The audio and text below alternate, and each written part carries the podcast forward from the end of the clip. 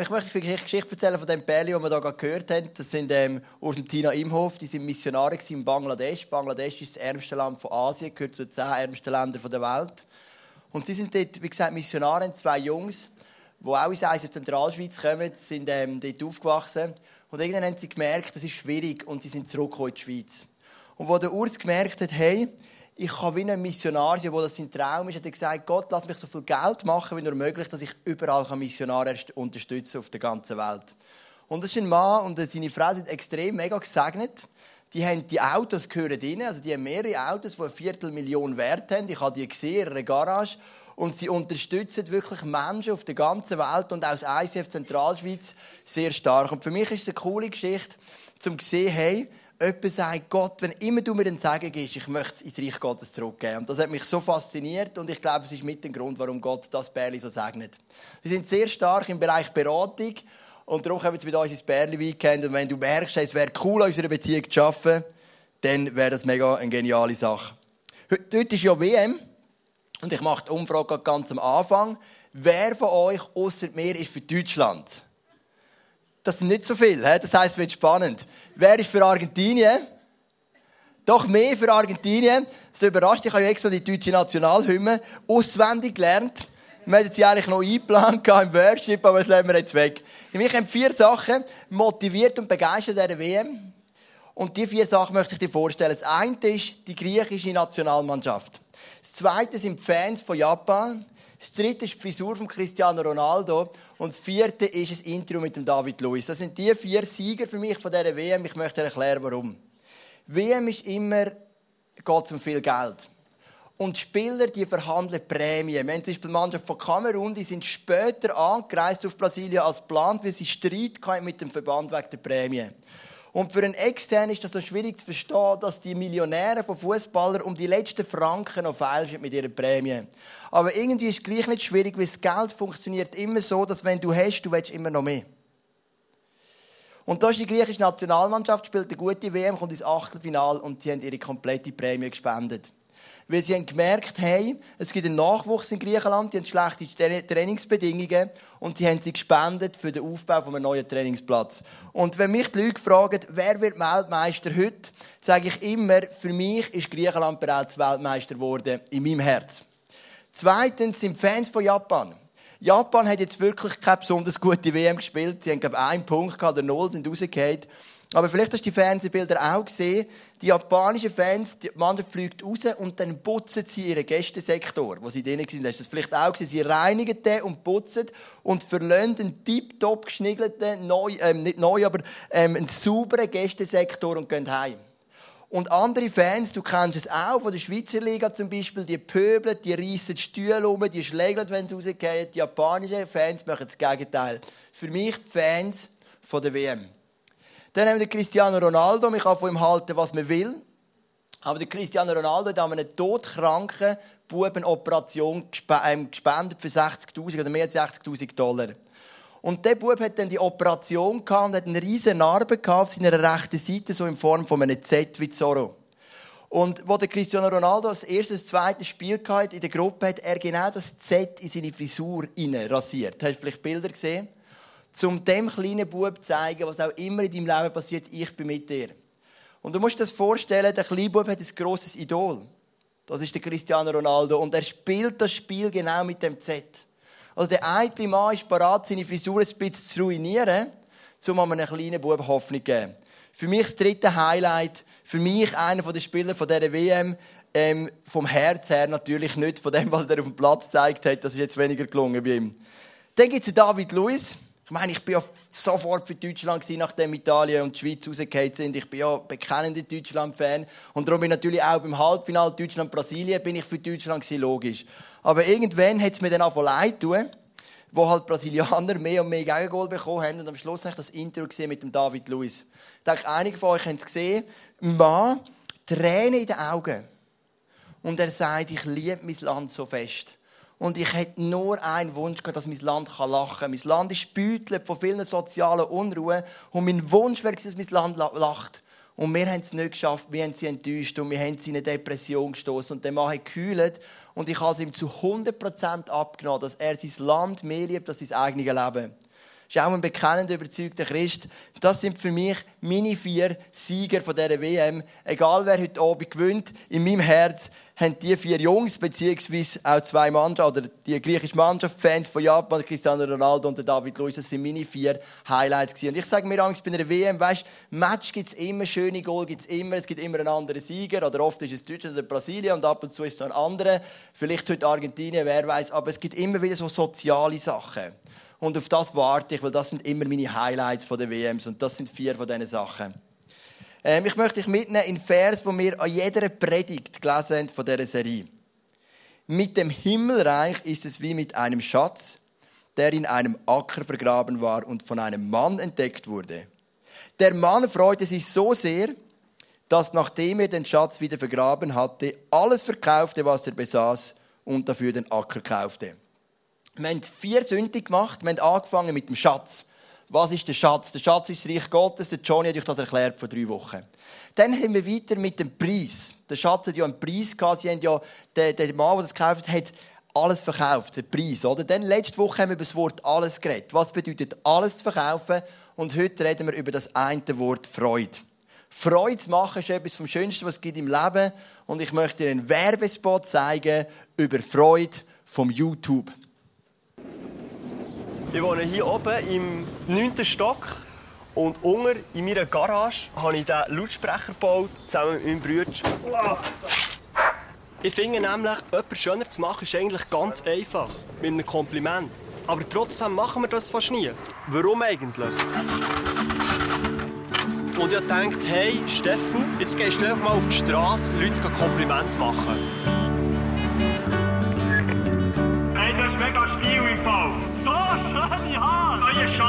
Extrem gut so im Gesicht. Euer Lachen ist der Hammer. Die Laufstil, gigantisch. Die sind alle so schön. Und ihr seht im Fall trotzdem alle gut aus. Eure Krawatte ist übrigens sehr cool.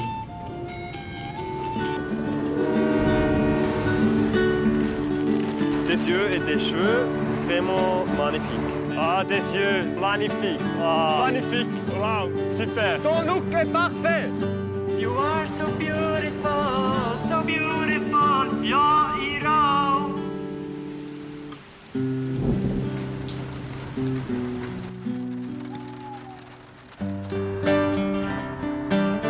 Buongiorno ragazzi. Sei bellissima. Look perfetto. Meravigliosa. Oggi siete davvero forti. Eure Hörner passen super zu eurem Fell. So schön. Die sind so eine sympathische Familie. Ich habe es noch mal ganz kurz abgestellt. Vielleicht bitte. Ihr seht mega gut aus, liebe Leute. Merci beaucoup, merci, merci beaucoup. Merci, merci beaucoup. Ich habe so viele Sachen erlebt, das kann man sich gar nicht vorstellen. So viele lachende Gesichter, so viele glückliche Menschen, weil sie, weil sie ein Kompliment haben bekommen. Und das muss einfach anfangen, dass jeder Kompliment verteilt. Es macht die Leute glücklich und es macht dich glücklich. Es macht einfach alle viel schöner. Freude verschenken. Freude kann man nicht kaufen, Freude kann man nur verschenken. Und das macht Spaß. Ich finde es einen mega schönen Werbeclip. Und wir möchten uns heute mit dem Begriff Freude befassen in der Bibel. Dalen und ich wir haben 200 Verse durchgegackert von der Bibel und haben sie so thematisch zugeordnet, verschiedene Aspekte zum Thema Freude. Und ich hoffe, du magst heute ein bisschen arbeiten mit mir durch die Bibel durch. Es wird spannend, aber es wird auch intensiv. Das Erste ist, wo Gott ist, da ist Freude. Der Verfasser von Psalm 16 schreibt, du zeigst mir den Weg, der zum Leben führt. Du beschenkst mich mit Freude, denn du bist bei mir. Ich kann mein Glück nicht fassen, nie hört es auf. Es heißt, du beschenkst mich mit Freude.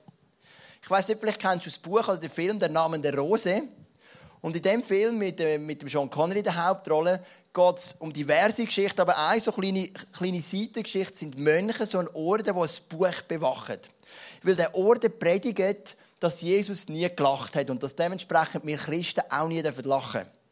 Es hat wirklich im Mittelalter so Orte gegeben, die das behauptet haben. Und die Mönche die haben aber ein Buch, das eben das Gegenteil würde beweisen. Und darum bewachen sie das, weil sie haben Angst, dass wenn ein Christ, ein Nachfolger von Jesus, das in die Hände bekommt, dass er noch merken würde, dass wir Christen uns auch freuen dürfen, dass wir Christen auch lachen dürfen. Und das wäre schon extrem traurig und extrem bitter. Und der Verfasser von Psalm 16 sagt, du beschenkst mich mit Freude. Wo immer Gott ist, ist Freude. Wo immer Jesus ist, ist Freude. Wo Jesus auf die Erde gekommen ist, was haben die Hirten gesungen? Sie haben gesagt, Ehre sei Gott in der Höhe, Frieden den Menschen auf Erden und den Menschen ein Wohlgefallen. Also du hast immer Freude und Frieden dort, wo Gott ist. Dort ist immer Begeisterung. Wenn du nicht bei Gott bist, dann bist du nicht an der Quelle der Freude. Freude, das Zweite, kommt vom Heiligen Geist. Im Galater Kapitel 5 geht es um Früchte vom Geist. Ich habe hier so eine Orange mitgenommen und ich habe herausgefunden, dass Früchte wachsen langsam. Also ich weiß nicht, ob du das weißt, aber die Früchte kommen nicht fertig auf die Welt, sondern die wachsen so ganz Stück für Stück. Und im Galater 5 werden so neun Früchte aufgezählt, die in deinem Leben wachsen, wenn du mit dem Heiligen Geist unterwegs bist. Es heißt dort, dagegen bringt der Geist Gottes in unserem Leben nur Gutes hervor. Und dann kommen die Früchte. Im, im alten Text heißt es, Früchte vom Geist sind Liebe, Freude, Frieden, Geduld, Freundlichkeit, Güte und Treue und dann geht es noch weiter, Besonnenheit und Selbstbeherrschung. Und wenn du die Aufzählung anschaust, dann merkst du, zuerst kommt Liebe, das Zentrale, und schon stellt zwei kommt Freude. Weil im jüdischen Kontext ist das immer auch eine Priorität. Also zuerst kommt Liebe, nachher Freude, das ist kein Zufall. Freude ist extrem weit vorne. Und wenn immer du mit dem Heiligen Geist unterwegs bist, wenn du mit ihm Beziehung pflegst, dann wird dein Leben freudig. Dein Leben wird positiv. Du wirst Sachen können mit einer ganz neuen Freude und Begeisterung anpacken. Aber wie gesagt, ist eine Frucht, die wächst langsam. Und vielleicht bist du noch ganz neu im Glauben mit Jesus und du merkst, Freude hat dich noch nicht so gepackt.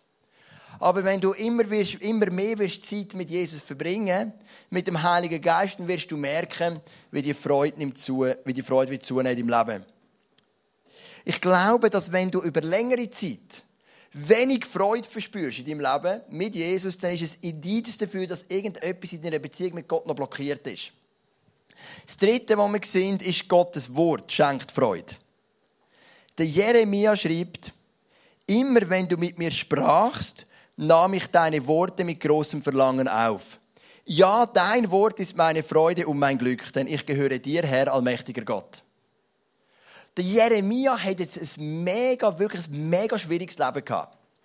Die Geschichte von Jeremia ist die, er ist ein Prophet von Gott, das heißt, er kommt von Gott Botschaft über für sein Volk und er hat immer schwierige Botschaften gehabt. Er hat dem Volk müssen sagen, ihr habt euch von Gott entfernt, darum wird ein anderes Volk euch gefangen nehmen. Er hat dem König müssen sagen, du wirst nicht lang leben. Der König von Babylon kommt und wird das Volk übernehmen immer negative Botschaften. Und das ist überhaupt nicht gut angekommen. Er war oft im Gefängnis, er ist ausgespaltet worden, er ist geschlagen worden. Und genau der Jeremia sagt, wenn immer du Gott redest zu mir, ist das meine Freude und mein Glück. Ich erlebe das oft, ich komme morgen ins Büro, bin vielleicht noch ein bisschen müde, ein bisschen blem, ein bisschen ich habe viele Gedanken oder Sorgen und dann nehme ich die Bibel für und für mich ist das oft so eine Freudequelle. Innerhalb von wenigen Minuten muss so ein das Düstere weichen und das Wort von Gott gibt mir wieder Freude. Ich habe letztens etwas machen im Büro, das ich überhaupt nicht gerne mache. Ich musste Adressen erfassen. Ich meine, mit dem kannst du mich jetzt jagen. Ich tue gerne Predigten vorbereiten oder habe gerne Leute um mich herum und Meetings und Small Group. Aber einfach so Adressen erfassen, das ist jetzt wirklich nichts für mich. Oder das mache ich jetzt überhaupt nicht gerne, für das bin ich in zu wenig diszipliniert, das ist mir zu eintönig und zu langweilig. Aber dann ist Folgendes passiert, ich habe morgen, bevor ich angefangen arbeiten, habe ich in der Bibel 4. Mose Kapitel 1, 2 und 3 gelesen. Und im 4. Mose Kapitel 1, 2 und 3 gibt es Aufzählungen ohne Ende. Es heisst, das Volk, ähm, der Stamm vom Ruben hat 42.673 Leute gehabt. Seine Sippen sowieso 729, die nächste Sippe das, die nächste Sippe das. Drei Kapitel durch. Zahlen erfasst und nummerieren. Und als ich das gelesen habe, habe ich gemerkt, hey, was ich jetzt mache, Adresse erfassen, das ist so eine heilige, wichtige Aufgabe.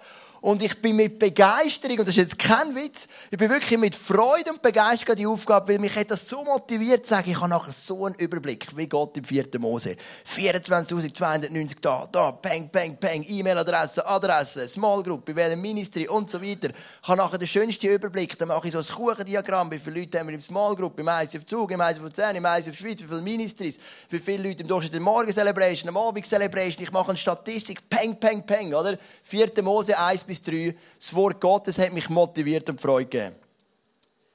Freude schenkt auch Gebot von Gott. Halleluja, lobt den Herrn. Glücklich ist, wer dem Herrn in Ehrfurcht begegnet und sich über seine Gebote freut. Vielleicht ist es nicht einfach zu verstehen. Du denkst, ja, aber halt, die zehn Gebote machen mir jetzt nicht unbedingt mega Freude. Also ich meine, dann heißt sollst nicht die Ehe brechen und dann kommt Jesus und sagt, ja, wer schon eine andere Frau mit begehrlichem Blick anschaut, hat schon die Ehe gebrochen. Ja super, macht ja mega Freude, oder? Oder sollst nicht stehlen oder nicht töten. Und dann kommt Jesus im Neuen Testament und sagt, nicht töten bedeutet auch, wer seinen Brüder Idiot nennt oder ähm, ein Narr schimpft. Und dann wird Jesus macht ja alles noch ein bisschen strenger und noch ein bisschen härter. Und du denkst, wie kann ich an dem Freude haben? Das Ziel ist aber, dass du Gebot von Gott liebst und dass du Freude hast und dass es das Beste ist, für dich in deinem Leben.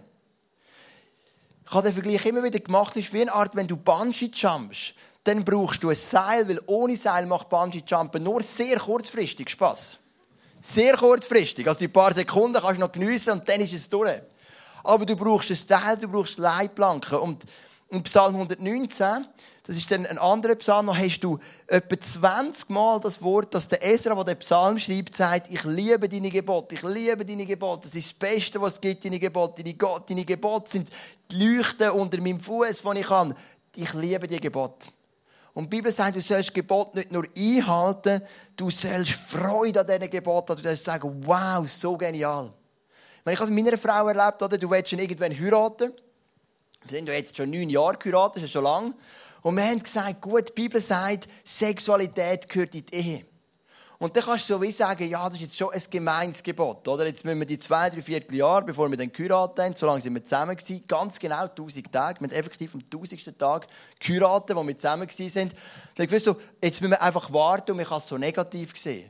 Oder man kann sagen, hey, meine Frau spart das Wertvollste für mich auf, ich spare das Wertvollste für sich auf für sie auf, ich werde in meinem ganzen Leben keinen Geschlechtsverkehr haben mit einer anderen Frau. Sie wird ihr das ganze Leben keinen Geschlechtsverkehr haben mit einem anderen Mann. Und ich kann Freude entwickeln an diesen Gebot. Und das ist ein Wunsch von Gott, dass du Freude entwickelst an den Gebot von ihm. Vielleicht bist du ein Mann oder eine Frau, die sich sehr aktiv in Killen investiert. Ins ICF oder in andere Killen. Und das ist ein nächster Wunsch. Gott wünscht sich freudige Diener. Im 5. Mose 28 heißt es, wenn ihr dem Herrn nicht fröhlich dienen wollt, weil er euch so reich beschenkt hat, und dann geht es weiter, oder? Also Gott wünscht, dass du begreifst, dass er dich reich beschenkt, dass du fröhlich dienst. Es soll Spaß machen. Er möchte, dass du und ich uns mit Freude hineingeben. Und ich habe es heute im Briefing gesagt und ich habe gemerkt, es ist Begeisterung da. Es ist Freude da. Bei uns ist viel Freude im Eisen. Vom Morgen essen wir zusammen zum Morgenamix und alle sind noch ein bisschen verpennt und müde. Und dann gibt es einen feinen Zopf und Nutella und Kaffee und alles, was ungesund ist überhaupt in deinem Leben, oder? Sonntagmorgen. Aber es ist immer Freude. Es ist immer Dynamik da, weil Gott wünscht sich freudige Diener. Also es gibt ja einen Mann, den wir im ISF haben, das ist der Corey Best. Er ist jetzt gerade mit seiner Familie in Amerika, ist ein Amerikaner, aber kommt ganz fließig mit seiner Familie hierhin und ist auch im Leitungsteam. Und der Corey ist für mich so das Imbild von einem freudigen Diener. Für die, die ihn kennen. Der Corey, der macht in unserer Kirche alles. Einfach, was immer im Brauch macht. Also er ist unser Small Group Hauptleiter, aber er hat auch lange Gitarre gespielt in der Band wenn wir irgendwie am Morgen merken, oh, wir haben einen Zopf vergessen, dann ähm, nimmt er sein Velo und geht, geht Zopf posten. Und wenn wir wieder mal die Location putzen, dann kommt er mit dem Silas im Sohn zusammen und kommt die Location putzen und so weiter. Und was cool ist daran, er ist ja im Business sehr erfolgreich, macht sehr viele Überstunden. Es ist ja nicht so, dass er einfach nichts tut in der Zeit, sondern was cool ist, er ist immer da mit Freude. Also den Corey sehe ich immer freudig, die, die ihn kennen. Immer begeistert, weil es das Reich Gottes. Und dort möchte Gott freudige Diener. Und es macht so viel mehr Spaß, wenn wir alle miteinander Freude haben. Manchmal kannst du uns fast nicht bremsen, weil wir nur Blödsinn im Kopf haben. Das hat ja auch etwas zu tun mit Freude. Gott wünscht sich freudige Diener. Freude ist sogar deine zentrale Stärke. Im Nehemia 8, Vers 10 heißt es, und seid nicht bekümmert, denn die Freude am Herrn ist eure Stärke. Ich meine, stell das mal vor. Die Situation beim Nehemia ist die folgende. Der Nehemia kommt nach Jerusalem und Jerusalem ist die Stadt vom Volk Israel und die Stadtmauer ist am Boden. Und es heißt in der Bibel, die Finden sind auf Jerusalem eingefallen und haben sie ausplündert, wenn sie immer sie wollen. Dann ist der Nehemia gekommen und hat gesagt, wir bauen die Mauer wieder auf. Er hat ein Konzept gemacht und sie haben gestartet. Und dann heißt es, sind Angriffe auf die Stadtmauer ohne Ende. Finden haben sie versucht mit Waffengewalt, mit List, mit dem unterschwelligen Trick. Sie haben einen Brief geschrieben an den babylonischen Kaiser, dass die Juden etwas machen, was er nicht erlaubt hat, was gar nicht gestimmt hat. Also alle Mittel auspackt, die sind ständig bedroht von allen Seiten. Und in dieser Bedrohung nimmt der Nehemia die Leute zusammen und er macht ein Konzept. Das heisst, ein Teil baut an der Mauer, die anderen äh, bewachen. Und sogar wenn sie geschlafen hat er gesagt, dass du immer eine Hand hast, du an deinem Schwert haben, dass du jederzeit ready bist, wenn der Feind kommt, kannst du zustechen.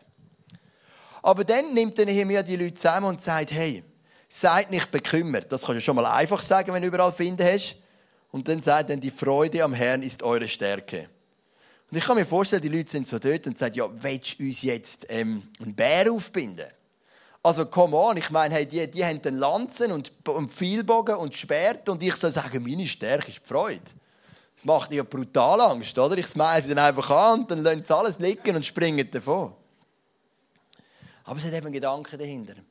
Wieso sagt er, die Freude ist meine Stärke? Weil die Freude ist nicht abhängig von Umständen. Nehemiah sagt eigentlich, sie können uns erobern, sie können uns gefangen nehmen, alles. Aber in unserem Herz ist ein Zugang zu einer Freude, die kann niemand killen. Das ist unsere wirkliche Stärke. Alles, was um uns herum ist, kann vergehen. Alles, was um uns herum ist, kann einbrechen. Aber in deinem Herz ist eine Quelle von Freude. Die kann niemand nehmen. Die Freude ist deine Stärke. Das ist das, was dir niemand nehmen kann. Wenn vielleicht bist du jetzt da und denkst, ja ganz ehrlich, ich fühle mich jetzt nicht so freudig ich fühle mich niedergeschlagen, ich bin traurig, ich habe etwas Hartes erlebt, jemand ist gestorben in meinem Umfeld, eine Beziehung ist auseinander, ich habe Finanzprobleme, ich weiß nicht, wie es weitergeht in meinem Job und so weiter. Und das ist jetzt schon ein bisschen weltfremd, wenn wir davon reden, von Freude die ganze Zeit. Ich kann mir auch nicht vorstellen, dass wenn einer gekreuzigt wurde, für uns, dass er gejubelt hat am Kreuz und gesagt hat, yes, Hammer, kreuzigen, das war schon immer mein Traum oder so. Ähm, wo ist die, also Freude, es kann nicht immer nur alles Freude sein. Was in der Bibel spannend ist, im Alten Testament, es gibt immer Trauerphasen. Die Trauerphasen sind immer ein Anfang, ein Anfang und ein Ende. Es wird ganz genau beschrieben, wie lang. Wenn jemand stirbt, ist mir nicht das Hochzeit gesagt, juhu, wir sind alle freudig, weil du kommst in den Himmel. Sondern mir gesagt, nein, du fehlst uns und wir sind zu Tode betrübt. Also ich finde das ja immer dann ein bisschen so künstlich, wenn bei Christen jemand stirbt und sagt, yes, es ist so cool, du kommst jetzt in den Himmel. Ich meine, klar kommt er in den Himmel, aber du bist ja gleich traurig, er ist ja jetzt weg. Und zu dieser Trauer dürfen wir ja auch stehen. Und Gott hat das gelernt in dem vierten oder fünften Mose, hat ihnen genau die Zeit gegeben von der Trauer. Er hat gesagt, da von der Trauer an, ist glaube ich etwa 90 Tage gegangen, ich bin nicht ganz sicher. Und jetzt ist die Trauer fertig und jetzt lass uns wieder weitergehen. Die Bibel redet nicht gegen Trauer. Die Bibel redet auch nicht gegen mal niedergeschlagen und enttäuscht sie, aber es sagt, es gibt eine Periode, eine Phase. Und dann musst du aufpassen, dass du nicht in dieser Trauer hängen bleibst. Weil in einer Trauer kann man immer hängen bleiben. In einer Enttäuschung, in einer Depression. Sondern, dass du irgendwann sagst, jetzt ist sie abgeschlossen, es ist durch, ich schaue nicht mehr zurück, ich schaue vorne. Es hat mal eine Zeit gegeben im ICF-Zug, zum Glück schon eine Zeit her, da haben uns innerhalb von weniger Zeit etwa vier oder fünf Schlüsselleiter verlassen ganz wichtige Personen. Und zwar eigentlich aus guten Gründen oder andere in andere Kirchen sind weggezügelt, was auch immer. Aber ich bin wirklich, für mich die schwierigste Zeit im Eis, ist etwa vier, fünf Jahre her. Ich habe plötzlich gedacht, ich bin ganz allein, alle gehen. Und dann bin ich immer wieder in dem hängen geblieben. Ich wollte beten und ich bin immer wieder zurückgehangen geblieben. Ich war im Worship, ich konnte abschalten. Ich habe immer wieder einen Schritt gegen vorne gemacht und bin wieder so zurückgezogen worden. Kennst du das? Das kann dir passieren, wenn dich ein Partner verlässt, wenn jemand stirbt. Irgendwann wird es darüber hinwegkommen und dann zieht dir immer wieder etwas zurück. Und du bleibst immer in diesem Pool von Trauer. Und dann hat jemand für mich so ein Bild gehabt, als prophetisch, und hat gesagt, ich sehe eine, so eine Pfanne mit Wasser. Und das Wasser hat einen Deckel drüber gehabt und es hat gekocht. Und dann hat man den Deckel weggenommen und das Wasser und das Gekochte, das ist raus, ist verdampft und Gott hat komplett neues Wasser hineingeleert. Und obwohl mich die Person nicht kennt, das ist nämlich von einer Kirche, an einem ganz anderen Ort dieser Welt, hat sie gesagt, ich habe das Gefühl, es hat etwas damit zu tun, dass die Leute gegangen sind und du hebst an denen fest und du kannst es wie nicht loslassen. Aber Gott sagt, ich werde das verdampfen lassen, die Leute werden gehen und ich werde dir neue Leute geben, frisches Wasser einfüllen. Und das war der Moment für mich, wo ich gemerkt habe, jetzt muss ich es gehen lassen. Ich kann jetzt nicht ewig an diesen Leuten halten. Sie sind jetzt weg und ich kann es nicht mehr ändern, ob es mir weh macht oder nicht. Aber ich muss vorher schauen und mich beschenken lassen mit neuen Leuten. Und manchmal investierst du auch in Menschen. Du erzählst ihnen von Jesus, du investierst vielleicht in Kinder und sie kommen auf eine schiefe Bahn. Gut, die wenigsten hier haben jetzt Kind. Aber ich habe ja, die sind aber nicht auf einer schiefen Bahn. Es ist noch viel zu klein für das, aber ich hoffe, sie kommen auch nie auf eine. Ähm, du investierst und es macht dir weh. Und dann heißt es im Psalm 126, Vers 5 und 6. Wenn, wer die Saat mit Tränen aussät, wird voller Freude die Ernte einbringen. Weinend geht er hinaus und streut die Saat aufs Feld. Doch wenn er zurückkommt, jubelt er über die reiche Ernte. Und siehst, da ist ein Wechselspiel von Trauer und Freude.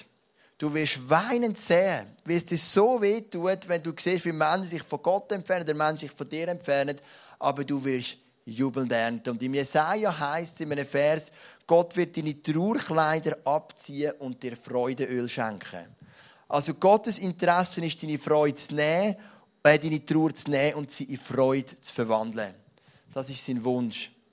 Das Nächste ist, Gott möchte auch, dass du einfach Freude hast am ganz normalen, alltäglichen Leben. Im Prediger 9, Vers 7 heißt, so geh hin und iss dein Brot mit Freuden, trink deinen Wein mit gutem Mut. Die Bibel ist nicht weltfremd.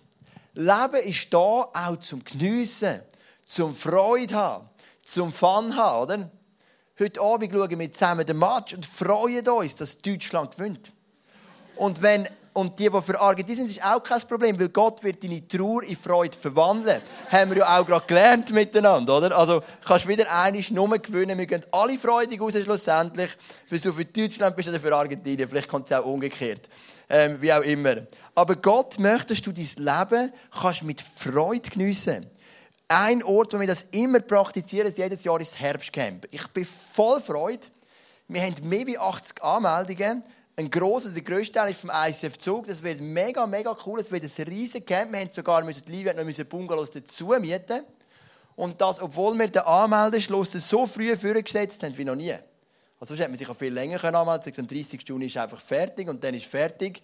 Und wir haben über 80 Anmeldungen und wir freuen uns aufs Herbst. Wir werden zusammen guten Wein trinken, das ist in Italien. Wir werden fein essen, wir werden viel Fun haben, wir werden Celebration haben.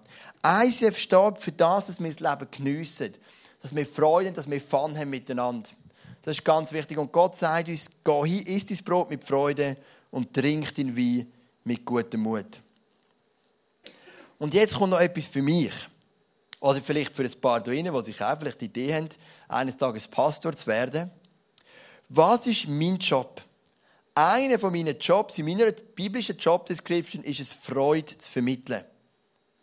Der Paulus schreibt, dann will ich euch helfen, damit euer Glaube wächst und eure Freude noch größer wird. Also wenn ich da bin und du jeden Sonntag niedergeschlagen rausgehst, ist es mein Fehler und meine Schuld. Ich sage jetzt nicht, dass der Prediger einmal auf den Tisch klopft und sagt, hey, jetzt wir euch am Riemen. Aber grundsätzlich sollte so funktionieren, dass ich dir helfe, dass deine Freude größer wird. Das wäre ein Teil von meiner Job Description. Dass du vielleicht heute gekommen bist, beladen, niedergeschlagen, gefrustet, ähm, irgendwie gezeichnet von den Kämpfen vom Leben und dass du rausgehst voll Freude.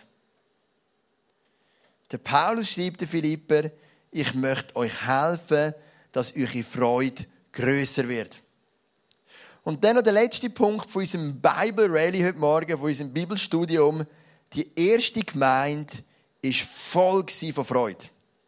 Die ersten Christen hatten ja auch nicht einfache Umstände. Sie sind verfolgt worden, gelitten. Aber was sie ausgemacht hat, möchte ich dir vorlesen. Täglich kamen sie im Tempel zusammen und feierten in den Häusern das Abendmahl. In großer Freude und mit aufrichtigem Herzen trafen sie sich zu gemeinsamen Mahlzeiten. Grosse Freude, oder wie es die neue Genfer Übersetzung sagt, sagen, überschwängliche Freude hat sie prägt. Also wenn die Homies von der ersten Kirche zusammengekommen sind, dann war dort Party. Dort war Freude, dort war Leidenschaft, dort war Begeisterung. Du hast nicht einfach ein Grüppli das gesagt hat, ja, der Chef hat mich wieder ein bisschen gemobbt. Und da ist wieder ein Sklave davon gelaufen. Und da haben wir das Problem, wir sind selber Sklaven. Also, Menschen sind selber davon gelaufen, ein grosser Teil. Wie auch immer. Du hast nicht, das ist vielleicht auch dazu gehört, das Beklagen. Aber die Bibel sagt uns, was sie zentral ausgemacht haben, ist Freude. Die sind zusammengekommen, erfüllt mit dem Heiligen Geist. Die Frucht vom Geist ist gewachsen, die Freude ist gewachsen. Die sind erfüllt worden. Und wenn sie zusammenkommen, ist es so wie ein Gipfeltreffen von der Freude.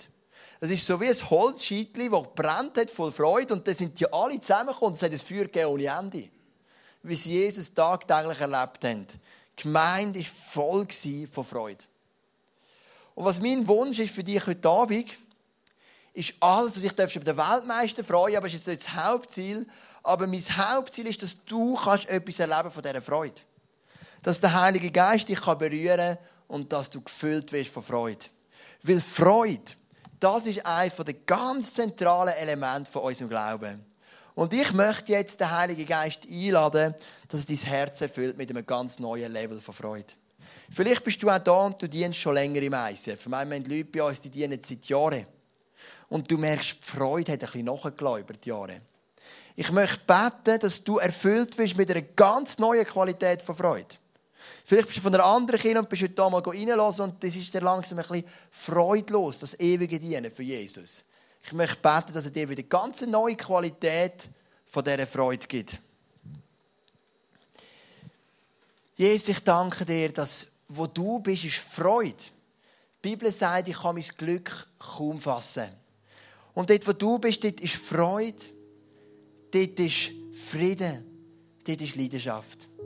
Und Jesus, ich bitte dich, dass du genau mit dieser Freude heute kommst. Das manchmal das, was unser Glauben oft auch so ein bisschen mühsam macht, ein bisschen drückend, schwerfällig, dass das verschwinden darf. Jesus, du siehst, wo Punkte sind in meinem Leben, wo mir oft die Freude nehmen wollen. Aber das ist nicht dein Ziel. Es heisst bei den ersten Christen, es war eine überschwängliche Freude. Und das möchten wir erleben miteinander. Wir möchten Kirche sein, die gefüllt ist von Freude. Eine überschwängliche Freude. Und jetzt vielleicht gibt es Leute, die dienen schon so lange bei uns im ICF-Zug. Und irgendwo ist die Freude ein bisschen abhanden gekommen. Jeden Sonntag die Leute zu begrüßen an Tür, jeden Sonntag hinter der Bar stehen, jeden Sonntag Musik zu machen, jeden Sonntag hinter einem Mischpult stehen Multimedia Licht, jeden Sonntag Kinderexpress zu machen, Predigen, Moderation oder Buchhaltung und was auch immer mehr für Teams und Events. Jesus, du hast gesagt, du wünschst dir freudige Diener. Ich bitte dich, dass du uns auch hier wieder ein ganz neues Level von Freude gibst. Small Group Leiter, die vielleicht seit Monaten oder Jahren Small Groups haben. Kleingruppen von Frauen oder Männern, die sich darum kümmern, mit aller Kraft, dass sie wieder eine neue Freude eine neue Begeisterung, eine neue Hingabe für den Job entwickeln, Jesus. Ich bitte dich, dass du kommst mit einer riesen Portion Freude. Und dass die Frucht vom Geist, die vielleicht noch klein ist in unserem Leben, von der Freude, dass sie mehr und mehr wachsen.